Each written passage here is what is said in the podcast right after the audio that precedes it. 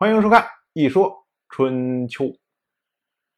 鲁国第十五任国君鲁同进入在位执政第四年，本年的周历三月，楚历正月，楚国的国君芈策向军队发放长戟，准备讨伐隋国。我们要说啊，楚国真是尚武的民族啊。或者叫战斗民族，大正月一开年，第一件事是什么？就是要找个国家打一打。按照当时的习惯，在太庙受兵之前，要先做斋戒。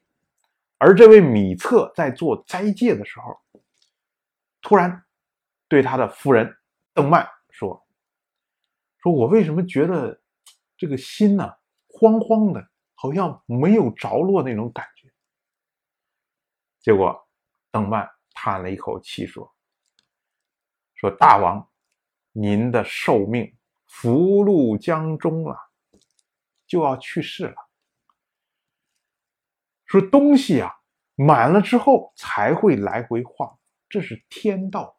所谓月盈则缺呀。您之前做了那么多的事情，为国家立了那么多的功绩，如今呢？”已经到了事业的巅峰，那么再往下走呢，恐怕就是死亡。估计呢，是我们前代的君主知道了这件事情，所以特意在您准备战争、发布作战命令的时候，让您感到心慌，就是一个提醒，这是个预兆。如果大军出行之后，您。死在路上，而军队没有损失，那么这就是国家的福分。结果，米特听了这个话之后，还是决定要出兵。他随后跟随大军开往隋国，结果果然是死在了路上，死在一棵蛮树之下。可能有人会说。这邓曼未卜先知啊，看着米策就知道他会死在路上，说这不是神仙吗？变成，其实不是这样的。我们要注意，米策继位到现在已经五十一年了，即使他十几岁继位，今年也七十往上。所谓人生七十古来稀啊，七十岁在古代就变叫做古稀之年。所以能活到这个时候的人就很少，到这个岁数的人竟然还要身披重甲去作战，那在路上有个好歹，实在是很正常的事情。所以呢，邓曼言下之意就是说，您年纪不小了，一把老骨头了，能悠着点就悠着点不要使那么大劲儿。万一你要死在阵仗上，那不更麻烦吗？哎，是这么个意思，不是说。一开始他要出兵的时候就咒他死，哪有这样的人呢？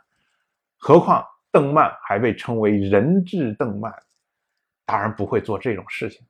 不管怎么说，米策死掉了，楚国大军在外，国军最高统帅突然死掉了，对于军队来说影响非常的大。这个时候呢，在米策以下有两位重臣，一位是令尹斗齐。一位是莫敖屈众，这儿我们要注意一下。以前楚国出兵的时候，国军出兵，当然国军是最高统帅，其他人出兵一般是莫敖是最高统帅。我们之前说过，莫敖他就是军事方面的首脑，可是这一次竟然令尹在莫敖之前，这意味着什么？意味莫敖的地位降低了。原因呢，就是。上一任莫敖屈瑕，当时呢刚愎自用，结果导致败绩。所以呢，新任的莫敖这位屈仲，虽然还是屈氏的人，屈氏虽然还保有莫敖这个官职，但是他们的地位已经不如屈瑕的时候。而令尹呢，实际上对于楚国来说，就类似于后世的宰相这个角色。而令尹他是斗齐，斗齐这个人虽然我们之前没有讲过，但是斗氏人我们讲过非常多，像之前屈瑕在蒲骚之战中缺战的时候，劝他主动进攻的斗连，像后来屈瑕刚愎自用的时候，看出来他会战败的斗伯比，像这些人，这就说明啊，斗氏人在几次的进言之中显示出了他们的能力，所以呢，斗氏家族在整个。楚国的体系中的地位有提升了，当然这都是题外话。再说呢，这位斗皮和屈仲两个人一商量，说大军在外，国君去世，这个事情如果楚军退兵的话，万一米策去世这件事情被隋国知道了，这时候的楚国是什么？四面皆敌呀！如果隋国趁着米策去世的这个时间点，然后联络周边的国家一起进攻楚国，甚至呢把楚军截在外面消灭，这都是有可能的。所以这时候的楚军是非常的危险。所以两个人商量半天，觉得撤兵这个事情不太合适，太容易出问题，所以他们决定用另一个方案，就是虚张声势。结果两个人开始组织楚国的大军。大张旗鼓修建道路，并且在柞水上建立桥梁，特意将楚国的军营放在隋国的旁边扎营，就是一副自信满满、志在必得的样子。结果这一下可把隋国吓坏了。隋国他也不知道说楚军的主帅已死。他以为楚国这次就是灭国战争，就是一定要把隋国灭掉，所以隋国呢就主动出面请求和解。这下这正中楚国下怀。于是呢，莫敖、屈仲就以米策的名义，虽然米策死掉了，但是呢，以米策的名义说：“哎，是我们国君派我来跟你来谈和的。”然后呢，进入到隋国的国都。和隋国签订了合约。临走的时候呢，这位屈仲演戏还要演足啊。他不光是要合约，他还跟隋国的国君商谈了下次会面的地点，要求在汉水以西会面。然后呢，他才返回了楚国的军营。为什么屈仲会提这样的要求？我们要注意啊。